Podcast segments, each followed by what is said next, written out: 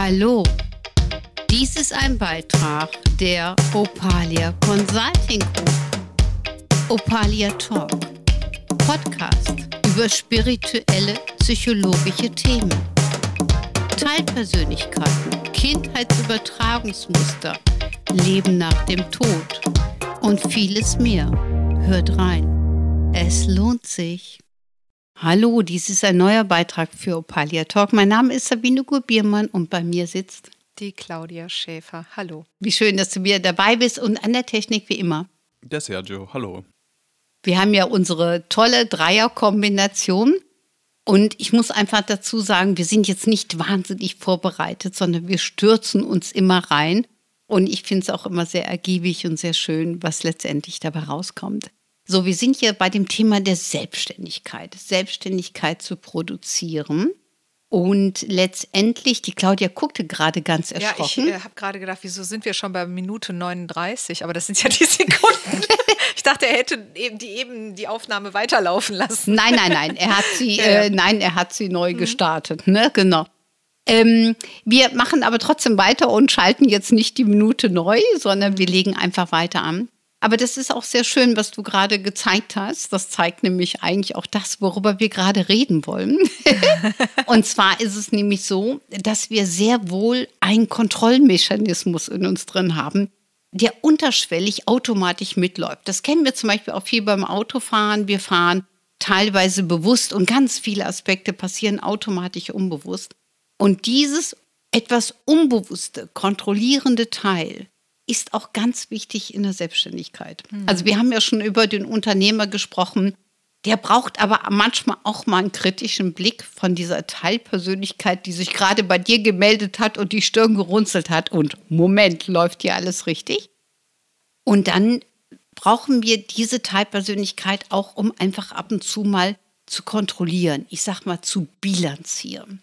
Weil es ist nämlich auch ganz wichtig, dass wir zum Beispiel auch hin und wieder mal unser Marketing kontrollieren und überprüfen. Also wir haben ja nochmal festgelegt, die Teilpersönlichkeit des Unternehmers sollte gerade in der Selbstständigkeit aktiv sein und sich darum kümmern, dass alles drumherum tatsächlich funktioniert.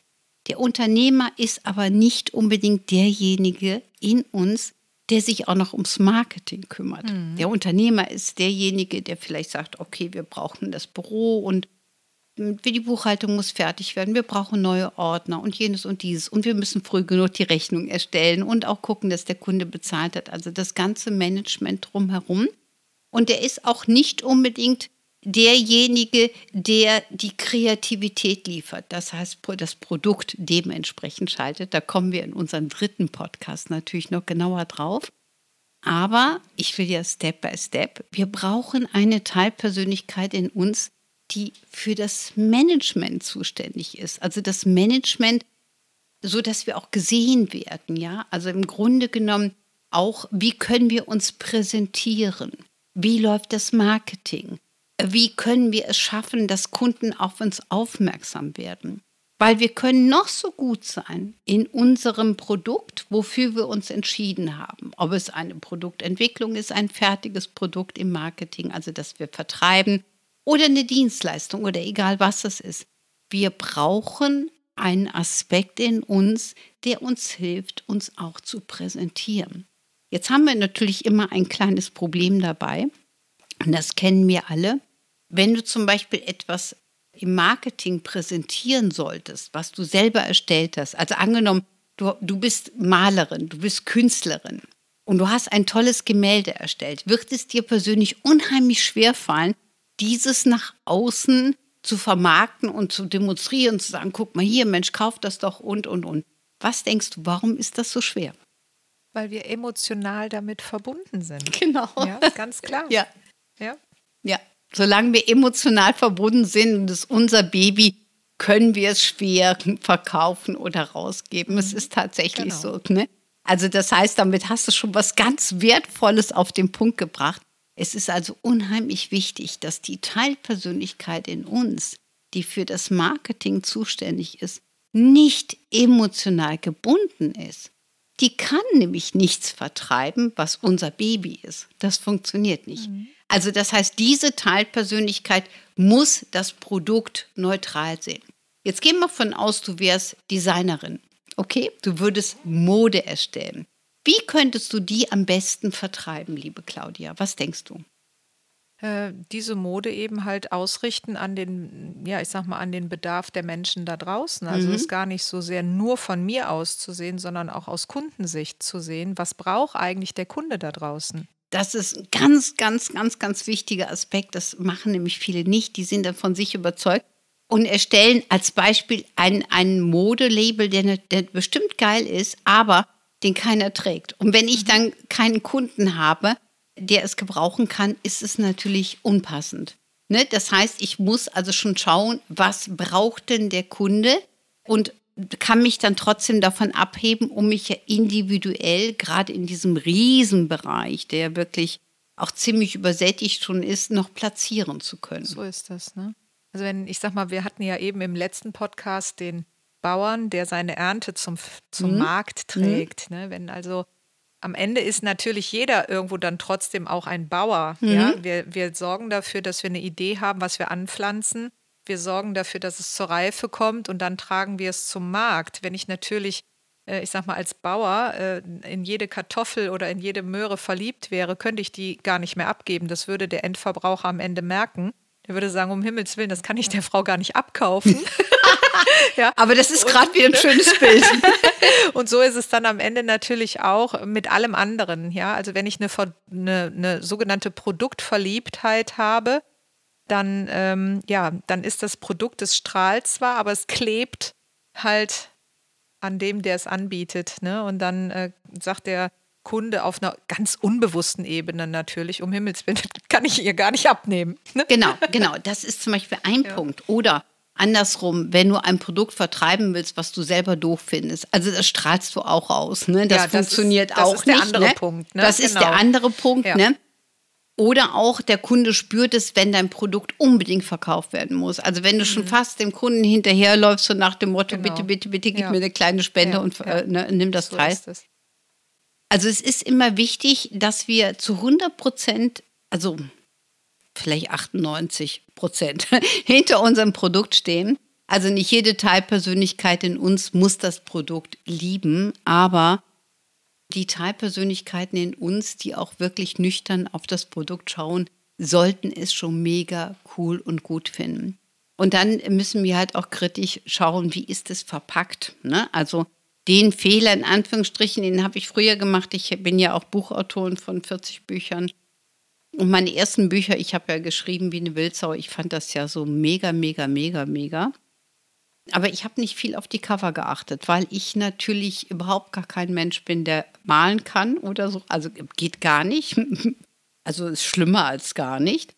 ähm, und äh, war dann dankbar für Vorschläge, die ich quasi aus dem Umfeld bekommen habe, habe die genommen, aber das waren keine gut, guten Cover. Das muss man dazu sagen. Habe das dann leider in Großauflagen drucken lassen, wovon ich dann immer noch habe. Also auch da muss ich nochmal drüber nachdenken. Mittlerweile haben die alle neue Cover bekommen und die Bücher sind viel lebendiger und strahlen ganz anders, weil ich auch die Cover geil finde. Also es mhm. ist tatsächlich so. Also ich bin schon auch schon häufig gefragt worden, ja, die haben immer auch sehr viel Frauengesichter und so. Und ich, gesagt, ich finde Frauengesichter einfach toll. Und ich finde die ausdrucksstark. Und mhm. ich kann die Bücher halt wirklich gut verkaufen. Ich kenne sie ja vom Inhalt, ich weiß, wie sie sind und ich stehe hinter jedem Werk. Aber ich stehe auch wirklich hinter den Covern. Ich muss die angucken, muss sagen, geil. Mhm. Sonst geht das für mich nicht, ja. Und da muss trotzdem noch eine Teilpersönlichkeit da ausstehen, sich wirklich kümmern. Sertje, was wolltest du uns sagen? Dann kann man ja eigentlich auch aus deiner Schilderung, wie du das gerade jetzt darstellst, sehen, dass, das, dass diese Schritte von der Herstellung zum Vertreiben bis zum Verkaufen, das ist ja dann auch ein Prozess in der Herstellung gewesen. Ne? Also Immer. Immer. Und ich komme ja, ich komme ja nicht aus der Druckproduktionsbranche, das muss man auch dazu sagen. Also ich fand es immer schon toll, Bücher zu verkaufen. Ich hatte früher auch einen kleinen Laden, also bevor ich selber angefangen habe zu schreiben. Und habe Bücher sehr gerne eingekauft. Also ich war früher der Besucher auf der Buchmesse und da haben wir meistens noch viel eingekauft. Das äh, war also wirklich noch eine andere Zeitepoche und habe dann irgendwann selber festgestellt, dass ich ein Schreiberling bin und haben sie, sieben Bücher in einem Jahr geschrieben. Also es war für mich ein riesen Befreiungsschlag. mhm. und bin dann natürlich anders auf die Buchmesse gegangen. Mhm. Ja, und mir ist eben auch noch aufgefallen, Claudia hat ja auch einen ganz wichtigen Aspekt genannt. Sie hat gesagt, ähm, dass, äh, dass in der Herstellung auch irgendwann eine Reife erreicht wird. Das ist, glaube ich, auch ein ziemlich wichtiger Punkt. Das, weil wenn man so emotional gebunden ist, aber eigentlich erfordert wird, dass man es neutral betrachten muss, dann muss man sich ja auch ab einem gewissen Punkt irgendwann mal abkoppeln davon. Ja, aber es ist wirklich ein, ein, ein Prozess. Also ich beschreibe das nochmal eben mit meinen Büchern. Ich habe die ja in ja, Großauflage, also ich habe sehr viel Geld da rein investiert in diese Großauflagen, weil ich einfach durch meinen Namen sehr bekannt war schon. Und ich gedacht habe, diese Bücher alleine vom Inhalt her tragen sich von sich aus. Und das ist natürlich genau ein Fehlgedanke, weil das Marketing, das Auge guckt mit. Guckt das muss mit. man einfach, mhm. das habe ich auch gelernt, ne, mhm. so. Und dadurch sehe ich es natürlich heute ganz anders, aber wo gehobelt wird, in Anführungsstrichen, fallen auch Späne. Und es ist auch immer wichtig, dass man den Werdegang nicht negativ gewertet, also gewichtet genau, und bewertet, ja. ne, sondern dass man wirklich nach vorne geht und das Beste aus den Situationen macht. Kann ich im Grunde auch nur unterschreiben. Also ich habe damals, als ich mich selbstständig gemacht habe, überlegt, mache ich eine Webseite, äh, mache ich Flyer, ne, so und äh, das ist natürlich, wenn man sich selbstständig macht, erstmal auch ein Kostenaspekt gewesen. Da gab es noch nicht so viele fertige Produkte, die man für kleines Geld selber zusammenbauen kann. Ich hatte da dankenswerterweise jemanden, der mich da unterstützt hat und ähm, das, ähm, ja, und dann habe ich aber natürlich diese Webseite auch immer, so wie ich neue Methoden gelernt habe, so wie ich mich in meiner eigenen Persönlichkeit entwickelt habe, auch immer anpassen müssen. Also sowas ist nicht in Stein gemeißelt. Ne? Also äh, für uns Dienstleister in der Coaching-Branche ist natürlich so eine Webseite auch ein Stück weit die Verpackung des Produktes. Und ähm, ich selber weiß, äh, wenn man halt leidenschaftlich gerne im eigentlichen Prozess ist, nämlich im Arbeiten selber, dann braucht der andere Teil auch irgendwann mal die Zeit und den Raum, wieder für so eine neue Verpackung oder für eine neue Webseite zu sorgen. Und äh, so bin ich jetzt, ich glaube, bei der vierten oder fünften Webseite, wo ich äh, jetzt gerade eben halt auch wieder in der Überarbeitung bin und das braucht Zeit und Gelegenheit und auch Know-how. Und es ist wichtig, ja, es ist heutzutage einfach wichtig, ne, da äh, äh, drauf Wert zu legen. Absolut, absolut. Man guckt auf die Webseiten, man ist es gewohnt mhm. und man verschafft sich darüber sehr schnell einen Überblick. Ja. Also bei uns hat sich auch gerade einiges getan, wenn wir aus dem Nähkästchen plaudern wollen. Also mir ist letztens in Kanada aufgefallen, dass wir so viele verschiedene Webseiten haben, die wirklich auch nicht auf eine eingebunden werden können, weil sehr viele auch Texte dahinterlegt sind, also fast, fast komplette Bücher. Und somit bin ich auf die Idee gekommen, eine äh, wirklich eine Web Webseite zu gestalten, wo du alle Webseiten, alles siehst, was wir mhm. machen. Also damit man einfach den Überblick hat. So, und das ist schon gewaltig viel, was wir hier stemmen und was wir leisten und was wir tun. Aber das ist genau das, was du auch schilderst. Man überarbeitet immer mal wieder und man sollte immer mal wieder kritisch auf die Situation oder auch auf die Webseite schauen, ob sie denn noch wirklich zeitgemäß ist oder veraltet ist. Weil mhm. nämlich ein Kunde spürt das auch. Also ich sag mal, mhm. eine überarbeitete, frische Webseite bringt natürlich noch mal einen ganz anderen Flair rein. Und man bringt darüber, kriegt man natürlich auch einen Ausdruck. Mhm. Und das ist dann diese Kontrolle und Bilanzierung, von der du gesprochen hast? Ja, das ist immer mal wieder draufschauen, überlegen, passt es heute noch, passt es nicht, sollte man was anderes draufsetzen. Also viele Kunden gucken relativ häufig drauf und wenn sich da gar nichts tut oder auch Aspekte überaltet sind, was bei uns auch schon mal passiert, was ich nicht gut finde, aber es passiert halt, dann hat der Kunde das Gefühl, es ist nicht so gepflegt. Also auch eine ungepflegte Webseite mit alten Informationen, die nicht mehr aktuell sind, äh, macht den Anschein, dass man in der Pflege nicht gut genug ist. Ja, also man muss das tatsächlich mal auch sehen, wie Firmen eben halt Produkte in eine neue Verpackung bringen, damit einfach auch im Regal, ne, mhm. das auch wieder ein Eyecatcher ist. Mhm. Ja? Mhm. Und äh, da sind die Produkte natürlich von der Verpackung her auch ein bisschen dem Trend unterlau, äh, unter, unterlegen. Und da muss dann auch eine Webseite entsprechend sich darstellen. Dennoch reicht nicht natürlich nur eine schöne Webseite zu haben, sondern genauso wie eine schöne Pralinenschachtel, wenn der Inhalt nicht schmeckt oder noch gar nicht vorhanden ist, dann bringt das auch nichts. Genau, dann ja. bringt das auch nichts. Aber das Thema Webseite und Verpackung ist ein sehr, sehr wichtiger mhm. Aspekt. So zum Beispiel auch bei vielen Ärzten. Also Ärzte dürfen ja eigentlich nicht für sich werben. Aber man guckt auf die Seite und man sieht auch das Team. Also das ist auch etwas, was wir zukünftig haben, damit auch jeder weiß, aha, unsere Janine sieht so und so aus. Und das finde ich einfach wichtig, dass man auch Bilder dazu hat. Ne? Ich meine, wir reden jetzt gerade groß. Eigentlich müssten wir jetzt jemand haben, der mal wieder Bilder von uns schießt, wie wir jetzt hier hinter dem Mikro sitzen, weil das wäre auch ein schönes Bild. Gut, Personal hat gerade Urlaub, ist Urlaubszeit, das darf auch sein. Ähm, aber letztendlich ist es halt wichtig für jeden, dass er einen Einblick gewinnt. Also man will auch ein Stück Persönlichkeit geben, mhm. ne? so ungefähr. Ich zeige dich schon mal als Arzt, ne? dann, dann sieht man sich auch. Mhm. Ja, und äh, die Leute, die, die, Kauf, die ein Kaufbedürfnis haben, die wollen ja auch nicht äh, die Katze im Sack kaufen sozusagen. Ne? Genau, genau. Und das kennen wir natürlich dann auch wieder über Bewertungsprinzipien.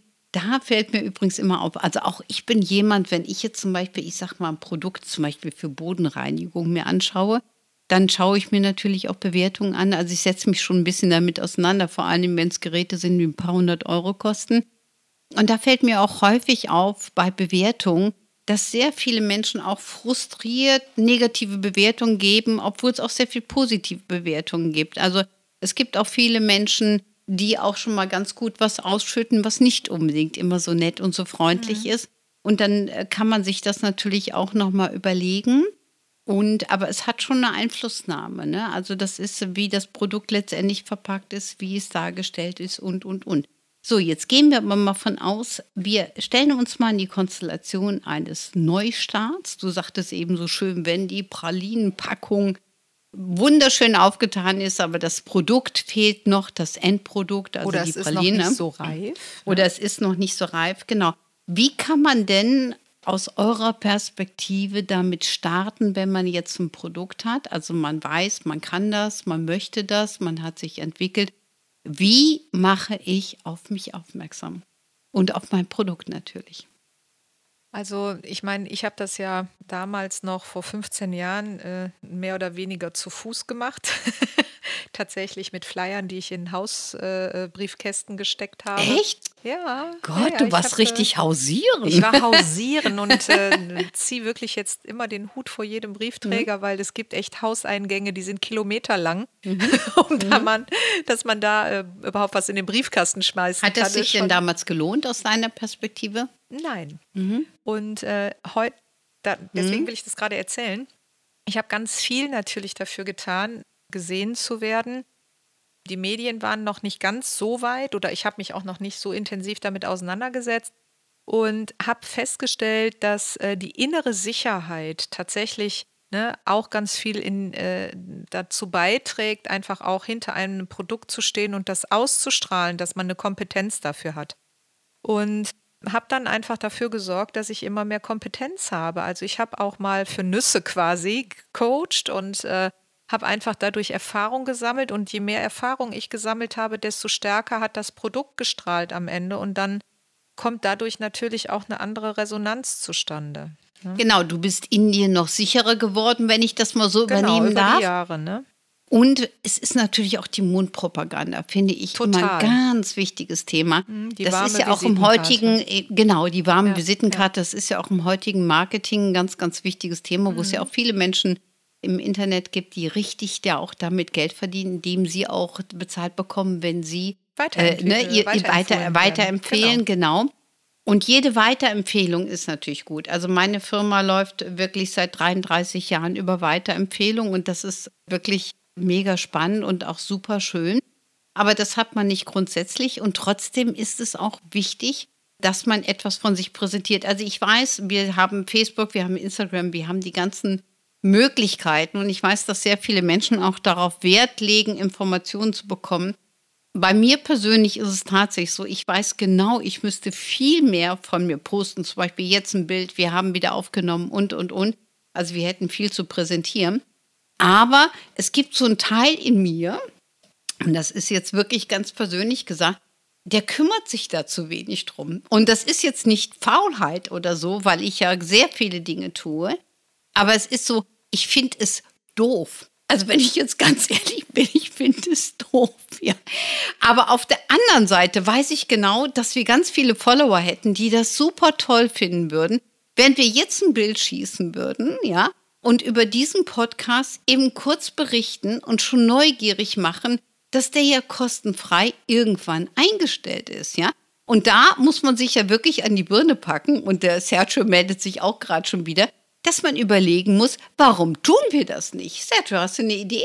Ja, da kommt wohl dann wohl deine emotionale Verbundenheit auch wieder irgendwo zum Tragen. Also ich gehe mal stark davon aus, dass du dann auch zu sehr einfach das hier magst und liebst, mit jetzt in dem Fall mit dem Mikrofon in Kontakt zu treten mit den Leuten und ähm, dass das einfach auch vielleicht dann in dem Moment nicht gut genug äh, entkoppelt ist. Nee, ich, äh, also es ist eine ganz süße Idee, aber ich glaube, es liegt noch ein bisschen anders.